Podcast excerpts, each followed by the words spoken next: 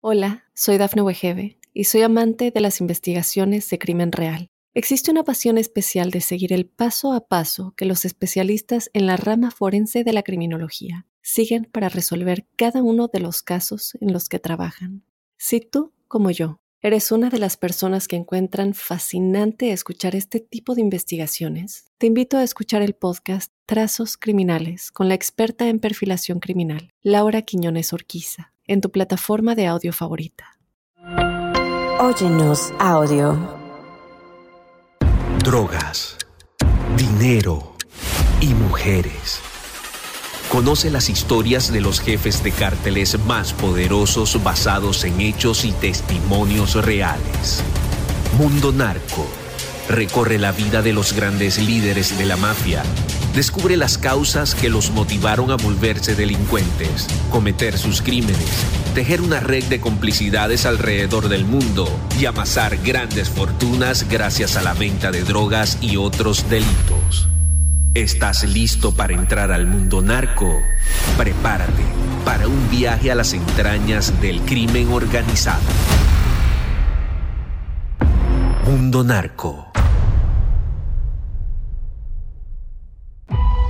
Bienvenidas y bienvenidos a Mundo Narco. Como ustedes saben, cada episodio es un recorrido, un viaje a las entrañas del crimen organizado. Estoy muy contento, gracias que nos sintoniza, porque el día de hoy es el episodio, bueno, estamos grabando el episodio número 50 de Mundo Narco. Gracias por su preferencia. Como saben, hemos conversado acerca de diferentes capos de la droga, de Joaquín El Chapo Guzmán, de Ismael Mayo Zambada, de Juan José Esparragosa Moreno, El Azul, también de mujeres como Sandra Ávila Beltrán y Enedina Arellano Félix. Y este episodio y todos los episodios no serían tales, no serían esta valía de contenido sin la presencia de Jesús Lemus Barajas, autor de varios libros acerca de narcotráfico y sus nexos con la clase política y empresarial. Mi querido Jesús, episodio 50, ¿cómo estás?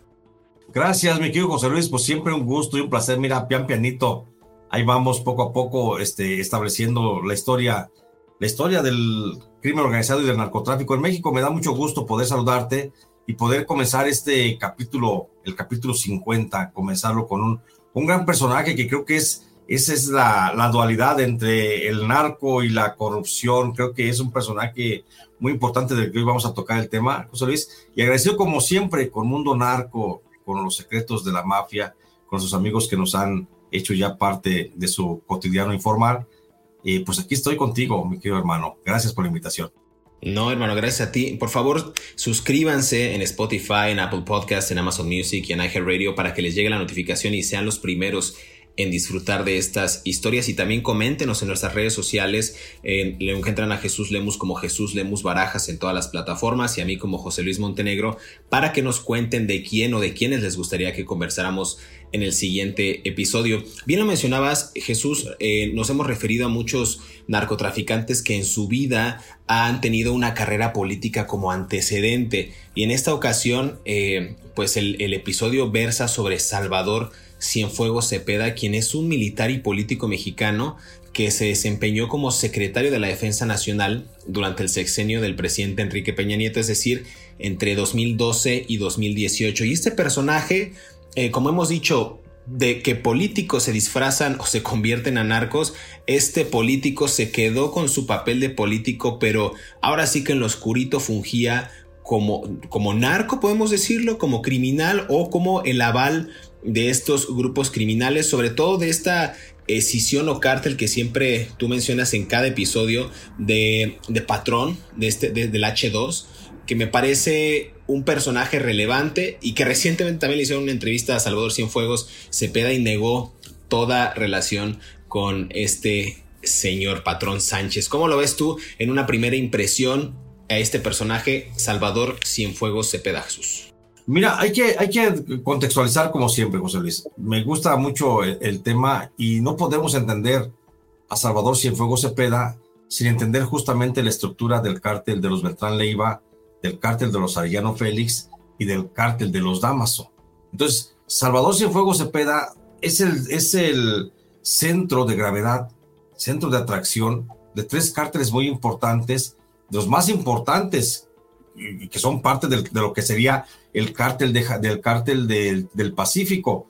Y él, él es la, la autoridad que viene como en dos momentos en esta historia del narcotráfico. El primer momento de Salvador Cienfuegos Cepeda es cuando se convierte en el recipendario, el que recibe todo, todas las relaciones criminales de Genaro García Luna. Y el segundo momento es cuando actúa justamente como el padrino de todos los cárteles, los principales cárteles que operan en el país. Entonces, pero hay, hay que irnos un poquito más, más hacia atrás. Desde que Salvador Cienfuegos Cepeda eh, era un militar ya de alto rango y que estuvo a, cargo de diversas guarniciones militares, estuvo a cargo de eh, la estructura militar en el país, en los estados pues, más importantes y más conflictivos, que ya platicaremos de eso, Jalisco, este, Guerrero, eh, Chihuahua, Baja California, en el centro del país, en Durango, o sea, todos esos estados donde justamente él fue jefe militar, pues llegó y como si fuera el rey Midas, todo lo que tocaba lo convertía en narcotráfico. Proliferaban los grupos de narcotráfico en aquellas regiones donde el general Salvador Cienfuegos Cepeda llegó. Y como en todas las historias, mi querido José Luis, hay que decir una cosa, los malos no siempre llegan a ser malos. Hay un proceso, hay una cosa, como así como en las películas esas de, de, Marvel, ¿no? ¿cómo se llama esta?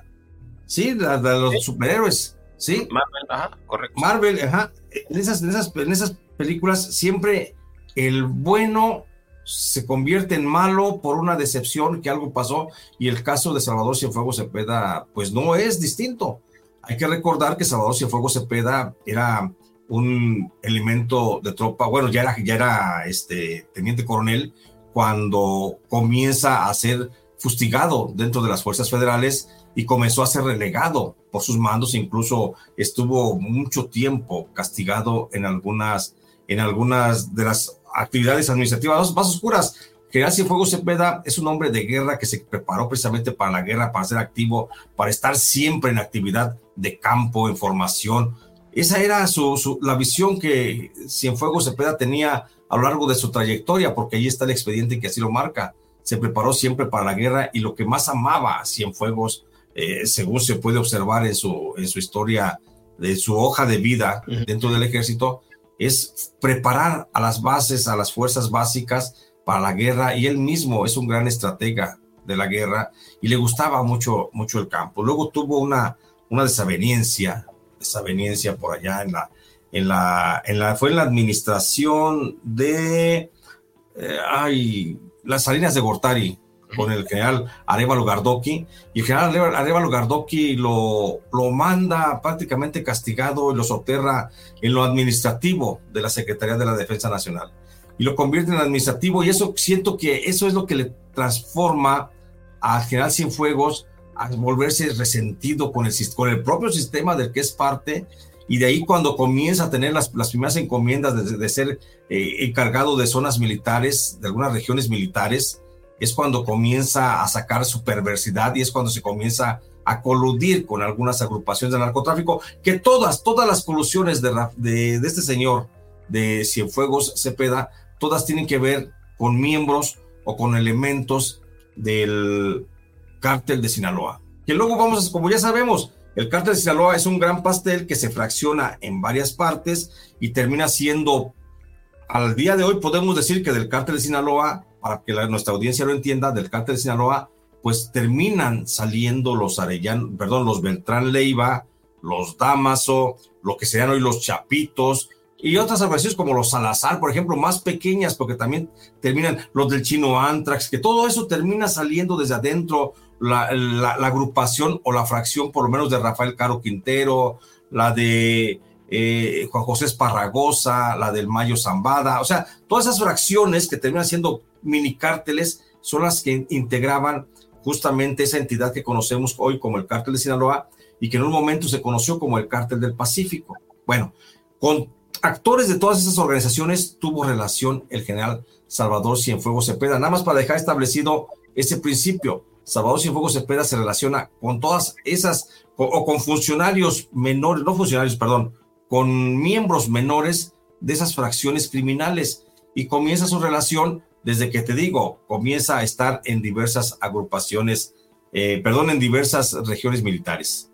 Fíjate, está bien interesante la historia de, de Salvador Cienfuegos, porque a diferencia de otros generales del ejército, él nació en la Ciudad de México en 1948 y su historia, como bien dices, si no, si no es tal cual un personaje que muchos consideran un criminal o un personaje oscuro por tener esta dualidad de llevarse bien con narcotraficantes, pero a la par, pues tener al mando la Defensa Nacional de México. Este hombre estudió en el Colegio Williams de Mixcoac en la capital del país y debido a que esta colegiatura era pues cara, tuvo que pues, buscar una beca del gobierno, pero aquí también la influencia que él tuvo, y me, estoy regresando a estos datos porque me parece interesante que nuestra audiencia los conozca, es que la decisión de que él fuera militar eh, empezó a coquetearla, digamos, cuando él tenía apenas 15 años de edad. Y esto es cuando él todavía no acababa de estudiar en ese colegio que les acabo de mencionar y su padre también se vio eh, en esta clara influencia porque él fue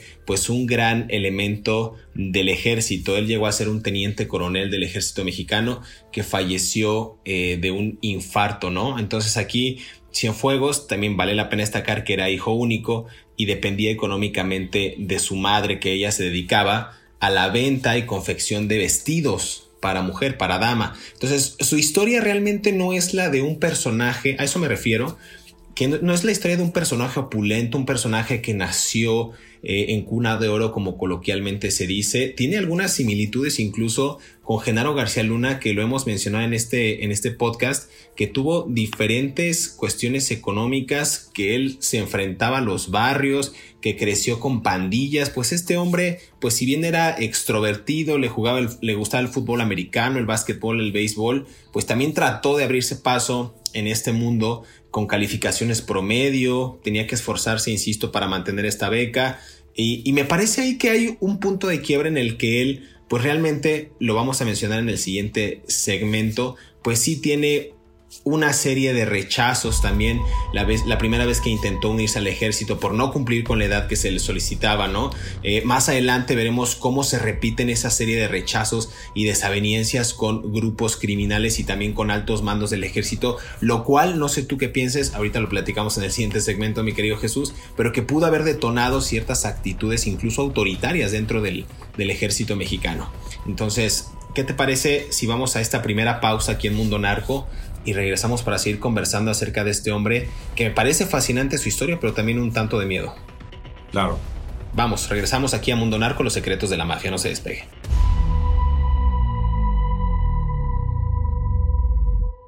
Hola, soy Dafne Wegebe y soy amante de las investigaciones de crimen real. Existe una pasión especial de seguir el paso a paso que los especialistas en la rama forense de la criminología siguen para resolver cada uno de los casos en los que trabajan. Si tú, como yo, eres una de las personas que encuentran fascinante escuchar este tipo de investigaciones, te invito a escuchar el podcast Trazos Criminales con la experta en perfilación criminal, Laura Quiñones Orquiza, en tu plataforma de audio favorita. En unos documentos de la Corte de octubre del año 2020, los fiscales estadounidenses también se referían al exsecretario de la Defensa Nacional mexicano, Salvador Cienfuegos Cepeda, como el padrino. Su seudónimo mafioso reflejaba su posición en la cúspide de una pirámide que incluía las Fuerzas Armadas, el gobierno mexicano y el extremadamente violento cártel de las drogas del H2, según los fiscales. El general Cienfuegos fue acusado de usar su rango elevado para ofrecer una protección única al cártel de Juan Francisco Patrón Sánchez, alertándole sobre operaciones militares contra ellos y dirigiendo el ejército y sus recursos contra otros rivales. También fue acusado de crímenes de narcotráfico más prosaicos recibir sobornos de varios millones de dólares e introducir heroína, cocaína, metanfetamina y marihuana dentro de Estados Unidos. El general, en su momento, negó todos los cargos. Cienfuegos era el militar de mayor rango que jamás se hubiese arrestado por narcotráfico, pero su arresto fue un producto de una operación conjunta entre México y Estados Unidos, o una investigación común que involucrara agentes de uno y otro lado de la frontera. Los oficiales de la Administración de Control de Drogas estadounidense, DEA, por sus siglas en inglés, recelaban tanto de que se filtrara la operación que el gobierno mexicano solo se enteró cuando Cienfuegos, entonces de 72 años, fue detenido al llegar a Los Ángeles con su familia. En ese momento, las autoridades estadounidenses sabían que habían atrapado lo que se le conoce como un pez gordo. Regresamos a Mundo Narco, los secretos de la mafia. Estamos conversando acerca de Salvador Cienfuegos Cepeda. Quienes no lo conocen, bueno, pues fue secretario de la Defensa Nacional de México del año 2012 al año 2018. Decía mi querido Jesús en el segmento pasado que este hombre pues sí tuvo una serie de complicaciones económicas, fallece su padre eh, a los dos años, cuando él tenía dos años de edad apenas, eh, el padre me parece que él, en una especie de seguir el ejemplo, pues decide a los 15 años pues entrar a, este, a esta institución tan respetable como lo es el ejército. Más adelante, lo decías tú, se convierte en un comandante de varias regiones militares, desde Jalisco hasta Guerrero, inclusive en el Estado de México, en Hidalgo, en Morelos. A ver, no quiero sonar a un, a un sujeto que crea o que le gusta propagar esta supuesta apología del delito, pero a ver, estados como el Estado de México, Morelos, Jalisco, Colima, Nayarit, pues la mayoría son estados donde el narcotráfico impera y desgraciadamente donde el narcotráfico hace ley. Jesús, ¿cómo lo ves tú? Es correcto lo que señalas, Miguel José Luis. Y antes de entrar justamente a revisar cuáles estados fueron controlados desde un inicio por el general Salvador Cienfuegos Cepeda, Déjame nada hacer la precisión de que hoy el mayor delito, el mayor pecado que pesa, ya podría ser pecado porque delito ya dijo la autoridad eh, fiscal en México que no es delito, entonces puede ser entonces un pecado. Entonces, el mayor pecado que ahorita tiene el general Salvador Cienfuegos Cepeda, luego de que fue reconocido en Estados Unidos como un narcotraficante, un socio del narcotráfico, y que se le daba ya por un, un proceso penal, pero que luego el gobierno mexicano lo rescata para traerlo y para investigarlo en México, y que todo termina en una investigación fallida de la Fiscalía General de la República, hay que nada más ser muy precisos que el, mayor pecado que se le señala a García Luna, perdón, al general Salvador Cienfuegos Cepeda, es justamente haber tenido una relación directa con Francisco Patrón Sánchez. Francisco Patrón Sánchez, hay que recordarle a la audiencia que era, eh, era el brazo armado ejecutor de Héctor Beltrán Leiva, el H, por eso aquel era el H1 y, el, y Francisco Patrón Sánchez como, Sánchez como segundo mando era el H2. Por eso en Estados Unidos reconocen a esa fracción de Francisco Patrón Sánchez como el cártel del H2.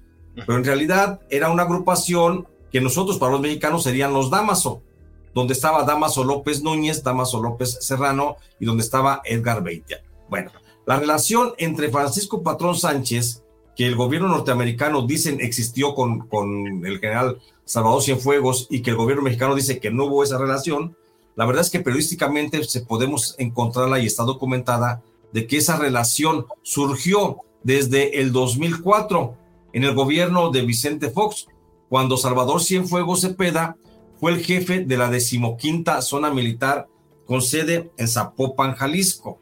Ahí, ahí fue donde se encontró eh, Cienfuegos con, su, con el que sería su socio, el, H, el H2, Francisco Patrón Sánchez. ¿Por qué? Porque en aquel tiempo, estamos hablando del 2004, justamente en el tiempo en que acababa de dejar la, la Secretaría de Seguridad Pública, el, el actual fiscal Alejandro Gersmanero, eh, la dejó y entonces al, al, gobierno de Vicente Fox se le ocurre como una estrategia básica de combate a la delincuencia, que eso no se ha dicho en los medios, ¿eh, José Luis? Hay que decirlo de manera, de manera clara, esto no se ha dicho en los medios, que, que la guerra del narcotráfico o contra el narcotráfico que inició Vicente Fox no la hizo desde la, desde la Secretaría de Seguridad Pública de, de, lo, de quien hoy es el fiscal, Alejandro Gersmanero, sino que se hizo desde los cuarteles militares el general, perdón, eh, Vicente Fox instruyó al general secretario de la Defensa Nacional de aquel tiempo a que instruyera a sus jefes de zona militar para que llevaran a cabo un combate constante a la, al narcotráfico. Por eso Cienfuegos, siendo jefe de la decimoquinta zona militar con sede en Zapopan, Jalisco, es cuando se establece una conexión directa, un diálogo con Francisco Patrón Sánchez, porque en aquel tiempo Francisco Patrón Sánchez tenía un grupo armado que el grupo, eh, que el cártel de los Beltrán Leiva había mandado hacia Jalisco con una sola intención. Todavía no estaba bien posicionado el cártel Jalisco Nueva Generación. De hecho, todavía el cártel Jalisco Nueva Generación no existía como tal. Todavía el cártel Jalisco Nueva Generación era una fracción que les llamaban los torcidos, que encabezaba justamente Nemesio Ceguera y que trabajaba como brazo armado del cártel de... Ay, se me va el, se me va el nombre. Del cártel de Nacho Coronel, Nacho Coronel. Y entonces Beltrán Leiva estaba peleando con Nacho Coronel la plaza de Jalisco. Por eso entra y por eso manda al H2 y por eso ya había ahí gente también de Damaso para apoyar a Nacho, para apoyar a Beltrán Leiva, al H2, Francisco Patrón Sánchez, y pelear contra Nacho Coronel.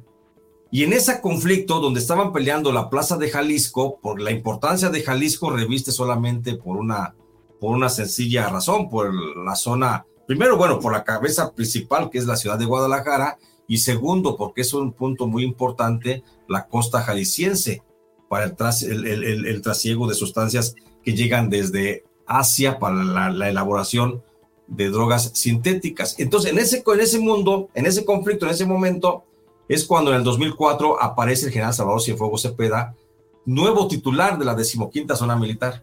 Y ahí es donde se comienza a tener relación después de una captura que hacen de Francisco Patrón Sánchez, y ahí comienza a tener esa relación. Y desde ahí permitió que el cártel del H2 de Francisco Patrón Sánchez, que hasta entonces solamente, estaba supeditada a, a Guerrero y a parte de Morelos y parte del Estado de México, permitió el general Cienfuegos Cepeda que se extendiera el cártel del H2 hacia esa zona de Jalisco y se colocara justamente en Nayarit, a donde posteriormente esta relación del H2, de Damaso López, del general Cienfuegos permitiría que se estableciera en esa zona porque comenzara a crecer la figura de Edgar Beitia que llegaría a ser fiscal general del Estado. Pero para no irme, para no irme más, más para adelante, hay que recordar que, bueno, ya en el, 2000, en el 2005, cuando permite que el cártel del H2 se establezca en Nayarit, en el 2005, cuando el general Cienfuegos Cepeda fue ascendido por el secretario de la Defensa Nacional de aquel tiempo, el general Clemente Ricardo Vega García, lo ascendió como jefe de la quinta región militar eh, en el estado de Jalisco, Colima, Nayarit, Zacatecas y Aguascalientes, pues hasta allá también se extendió el cártel del H2 y hasta allá creció las operaciones y todo, por supuesto, con un financiamiento, con un respaldo, con un apoyo de las fuerzas federales.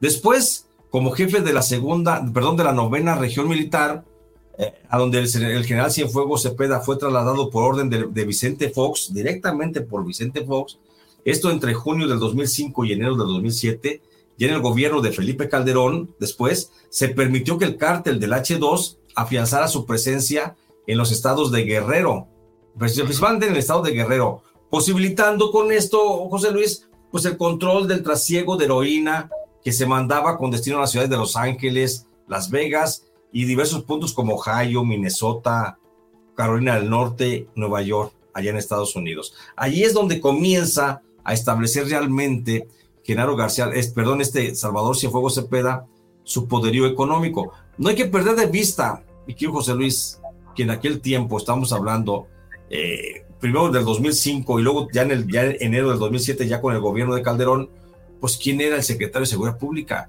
el principal socio de García Luna con relación a cómo se hacían los movimientos dentro del ejército, ni siquiera era el general Ricardo Vega García o el que fue después el general Galván, que fue secretario de la defensa con, con Felipe Calderón.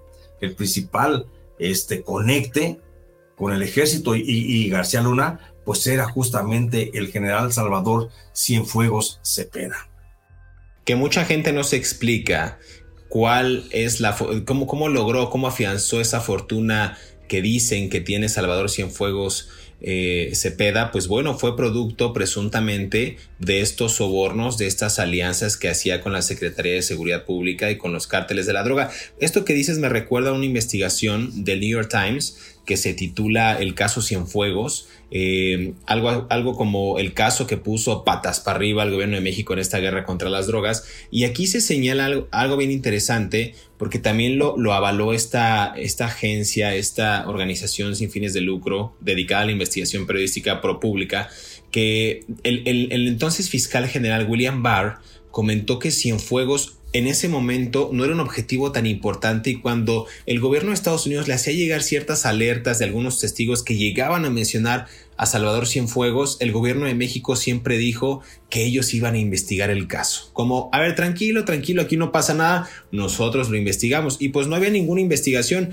Uno de los puntos que mencionaste bien y que también consta en estas investigaciones del gobierno de Estados Unidos y de, New York Times es que eh, hay declaraciones que realizó Edgar Beatty, el ex fiscal general de Nayarit, donde decía que él fue aprendido por tener relaciones con el narcotráfico y acusó justamente a Cienfuegos eh, pues de dar protección a cárteles a cambio de sobornos. Y hablaba justo de varias emboscadas a miembros de los H, en este momento de los, del cártel de los Beltrán Leiva, que participaban miembros de la Marina y en ese momento eh, decía Beitia que escuchó decir, eh, según refieren esos testigos y los operativos, que los delincuentes se hacían pasar eh, y pedían clemencia a nombre de Cienfuegos. Decían, no, no, no, a ver, espérate, no, no me mates. Yo soy gente de Cienfuegos. Eran las frases que ellos decían, ¿no? Antes de que los marinos los asesinaran a tiros. Entonces, había realmente una complicidad tal que como si fueran gente del Chapo Guzmán, decían, oye, no, espérame, pues dame chance, soy gente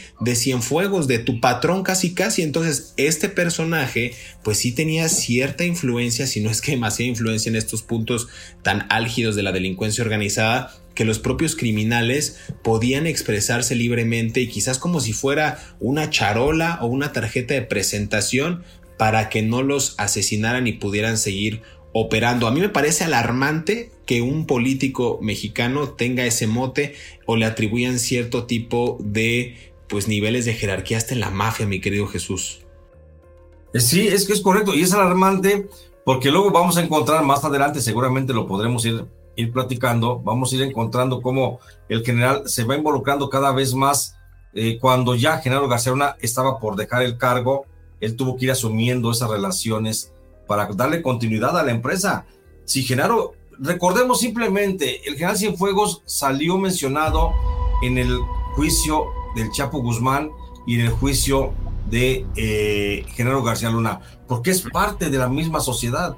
No podemos entender al general Cienfuegos sin la participación del Chapo Guzmán, sin la participación de Genaro García Luna, y por lo mismo no se puede entender que aquellos dos estén presos mientras este otro se encuentra en completa libertad. Bueno, pero ya, se, les mandaron al hijo del Chapo allá para que vaya a cantar y seguramente no le va a cantar las mañanitas a Salvador Cienfuegos queda. Déjame hacer una pausa aquí en Mundo Narco, mi querido Jesús, y regresamos para seguir desvelando los secretos de la mafia y de la mafia, por supuesto, del ex general Salvador Cienfuegos Cepeda.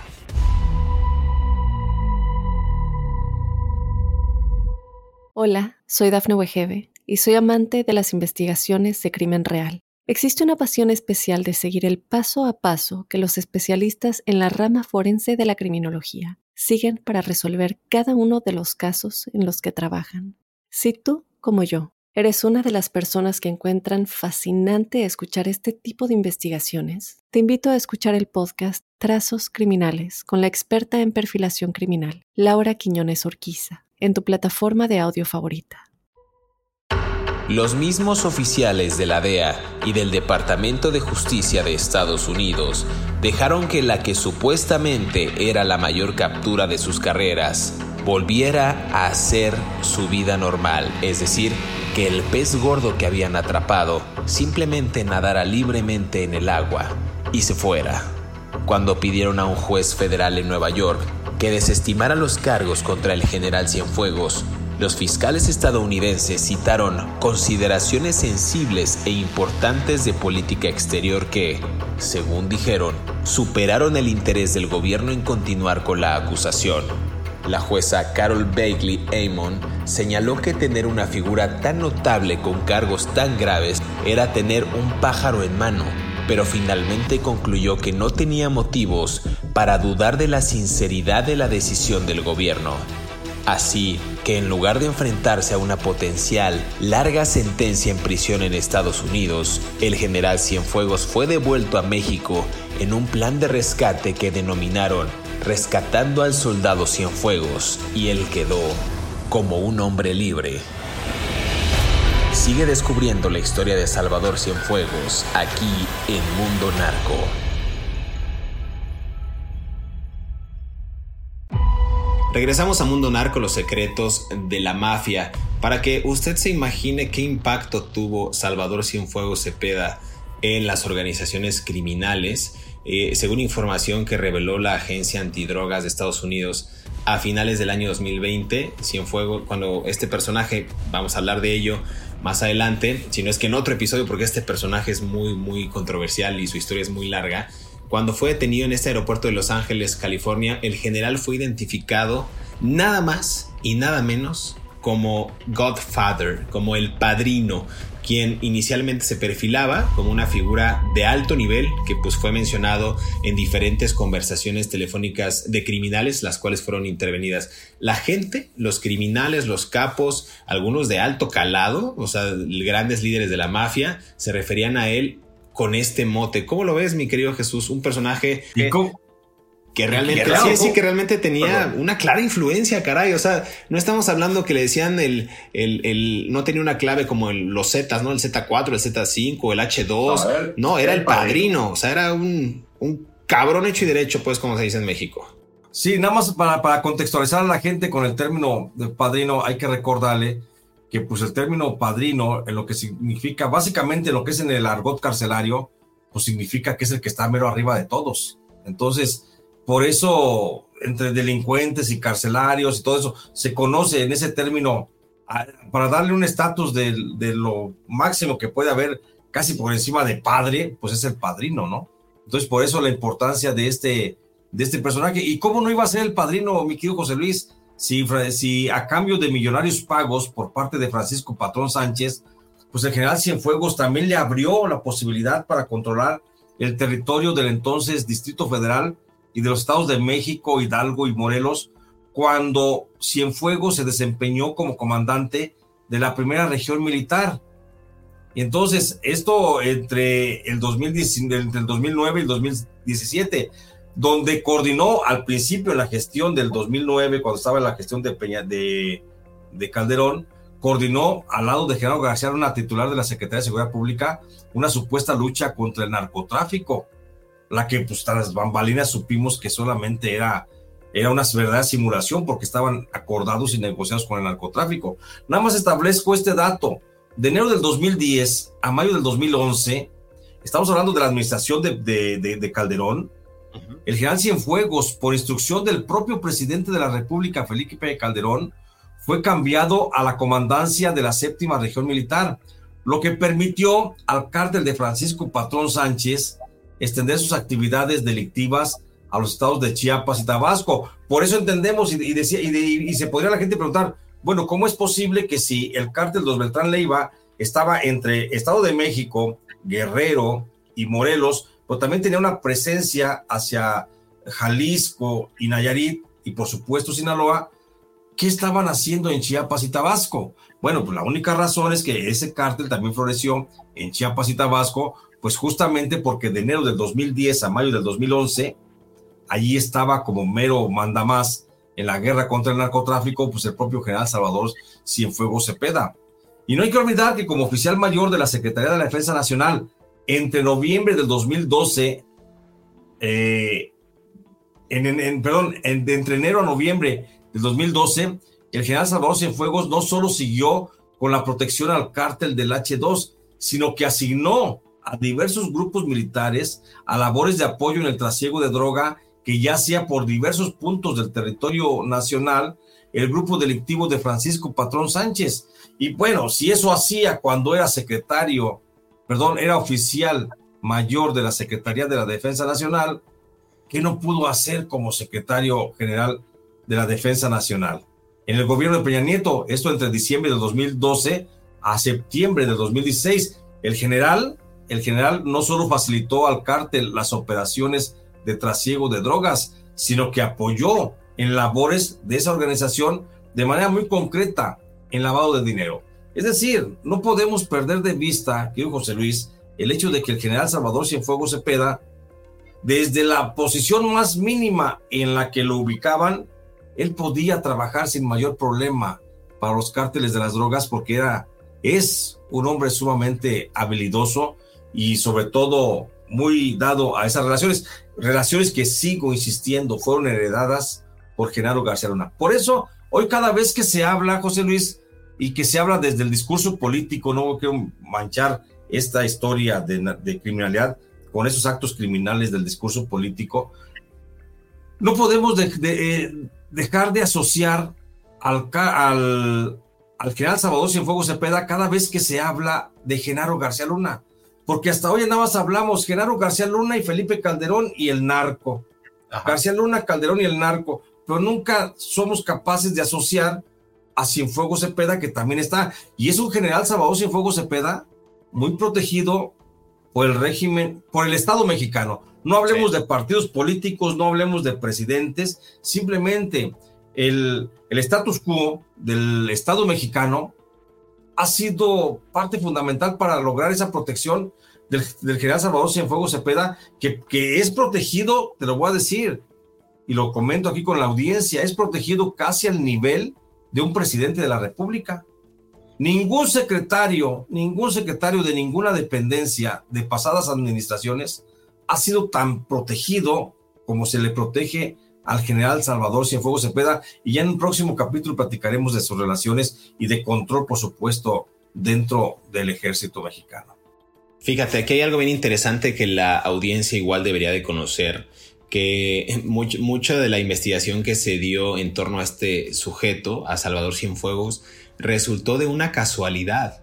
Hubo un momento en el que las autoridades de Estados Unidos estaban vigilando a ciertos narcotraficantes cuando en una reunión a una de estas personas que lo vigilaban, uno de los compañeros de, de tal cártel le dijo, miren, y señaló la televisión, Dijo, miren, él es el padrino, el que, el que, pues el que cuida, el que da el aval, el que protege a los narcotraficantes. Palabras más, palabras menos, o palabras altisonantes, lo que sea. Y los agentes dijeron, achis, achis, los mariachis, a ver, pues quién es ese mono.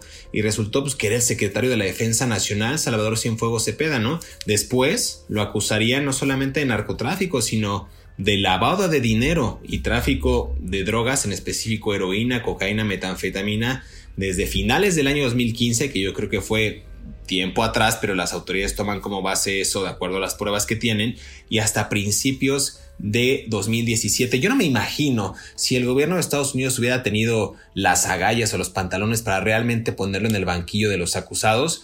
La acusación estaba en el distrito este de Nueva York, donde fue el juicio de Joaquín El Chapo Guzmán, donde se está llevando a cabo el juicio de Genaro García Luna, donde probablemente pues él pudo haber caído eh, en desgracia y lo pudieron haber sentado en el mismo lugar y quizás hasta Brian Cogan hubiera sido el mismo juez que lo hubiera llevado a una sentencia probablemente de cadena perpetua. Entonces, a ver, es un sujeto que como bien refieres Jesús, ¿qué tanto ha de saber o qué tantos callos puede pisar que hasta el propio presidente de México, Andrés Manuel López Obrador, terminó dándole una condecoración en campo Marte, en el campo 1 en la Ciudad de México. Entonces, para mí es un caso que me resulta fascinante porque hemos visto que con Genaro García Luna todo el mundo lo condecoró en México, en Estados Unidos, todo el mundo lo abrazó, todo el mundo lo arropó y de repente dicen es narcotraficante. ¿Quién sabe quién es Genaro García Luna? Empezaron a borrar yo creo que las fotos de Facebook que tenían con él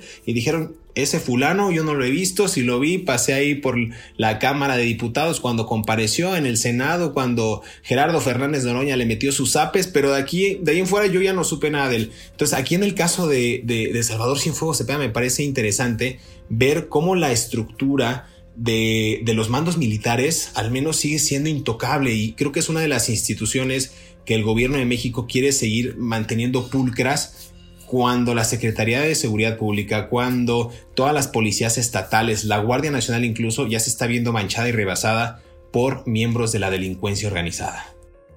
Sí, fíjate que tocas un punto bien importante, José Luis. El hecho de que, oye, ¿cómo es posible que un gobierno con la mayor de las inteligencias mundiales que puede haber, un gobierno que es capaz de identificar un rostro a miles de kilómetros de distancia a partir de un pixel, a lo mejor que le toman de una, de una nariz y puede identificar el rostro ya de, de algún terrorista, ¿cómo puede ser posible que durante dos sexenios prácticamente estuvo durante 12 años estuvo metiéndoles cocaína hasta por debajo de las orejas al gobierno norteamericano. ¿Cómo puede ser posible? Eso solamente se entiende desde, una, desde un punto de vista, desde el punto de vista de la complicidad. No se le, no se le había querido tocar al general Salvador Cienfuegos Cepeda, porque hay que decir una cosa, dentro de esa, de ese, esa agrupación criminal que metió tantas toneladas de droga de México a Estados Unidos y que hoy por eso está, está, está detenido eh, y sentenciado el Chapo Guzmán, está detenido y, y, a punto de recibir sentencia Genaro García Luna, no puede ser posible que esas figuras de alto nivel, tanto en el crimen organizado como en el gobierno, no hayan tenido sus, sus pares allá en Estados Unidos. ¿Dónde están los gringos que hacían negocio con ellos? ¿O cómo le hacían para mandar la cocaína? ¿O nomás la aventaban de aquel lado y, y la cocaína se distribuye sola? Por supuesto que un general de la República en México, coludido con el narcotráfico, haciendo negociaciones de aquel lado, por supuesto que estaba relacionado con algún norteamericano, por supuesto que del gobierno federal de Estados Unidos, por supuesto que de alguna dependencia de la DEA. Por eso, convenientemente, Estados Unidos se dice, ay, me jugó el dedo en la boca, México se llevaron a, a Cienfuegos y no lo juzgaron. No, es una, pues, son valores entendidos. También inocentemente Estados Unidos lo entrega porque Estados Unidos no quería que se destapara la cloaca de narcotraficantes que tienen justamente allá, porque allá hay un cártel de narcotráfico, un, un cártel mucho más discreto que cualquiera de los cárteles discretos en México. Y por eso el general Cienfuegos Cepeda, que salió mencionado durante el juicio del Chapo Guzmán, durante el juicio de Genaro García Luna, luego sale y, y, lo dejan tan así como que devuélvete a tu casa. No, él sabe de qué está amarrado. ¿sí? Porque se han mencionado otros tantos delincuentes, como por ejemplo Gabriel Regino. Gabriel Regino, que fue subsecretario de Seguridad Pública en el gobierno de, en un gobierno de la Ciudad de México. Hoy abogado. y hoy es abogado, litigante, y creo que ya anda hasta en el de eso de las redes sociales y es YouTube y esas cosas. Pero no se le ha tocado. ¿Por qué?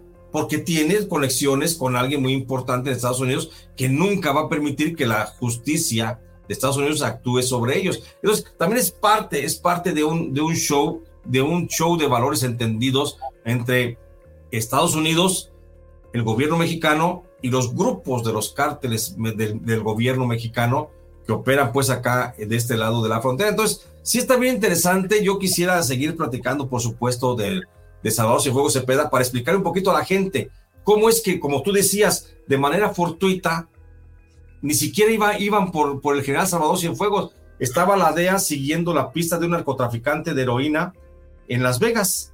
Y de repente, como dices tú, dice, ah, chingado, ¿cómo que este es el que, le, sí, este es el que nos cubre, este es el que, a este es el que le pagamos, este es el de la lana, este es el del billete al que le entregamos.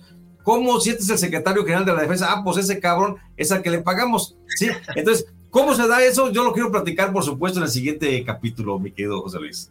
Pues mira, eh, llegamos al fin de este episodio de Mundo Narco. Me parece fascinante la historia en términos periodísticos de este hombre. Va a valer la pena que hagamos otro episodio más o quizás otros dos o tres, no sabemos cuántos nos vamos a llevar, pero queremos agradecer la preferencia de la gente que nos escucha, que nos sintoniza cada jueves. Eh, por favor, esté atento a las redes sociales, tanto de Jesús Lemus Barajas como la de un servidor, José Luis Montenegro. Coméntenos, comparta este episodio con quien más eh, le, apetezca y por favor repítalo en varias ocasiones si es que le gustan estos temas de narcotráfico. Insistimos, tenemos ahora ya 50 episodios que puede disfrutar y pues nada, mi querido Jesús, nos escuchamos en el próximo episodio de Mundo Narco. Muchas gracias, te mando un abrazo.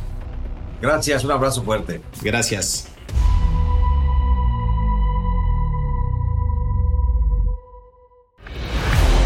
Tras el terremoto político que había causado su arresto, en México, casi se podían escuchar los suspiros de alivio en muchas oficinas de gobierno y en los cuarteles de todo el país.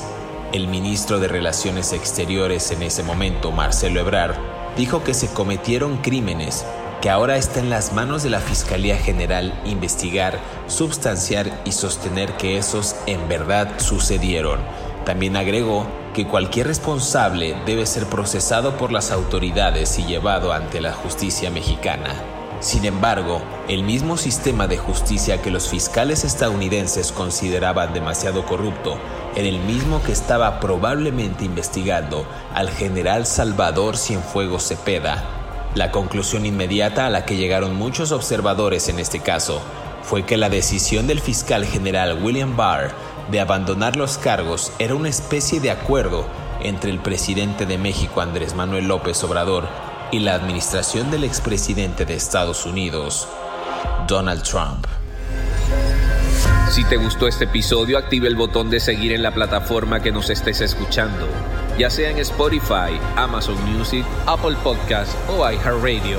Mundo Narco es un producto original de Mundo Now, todos los derechos reservados. Hola, soy Dafne Wegebe y soy amante de las investigaciones de crimen real. Existe una pasión especial de seguir el paso a paso que los especialistas en la rama forense de la criminología siguen para resolver cada uno de los casos en los que trabajan.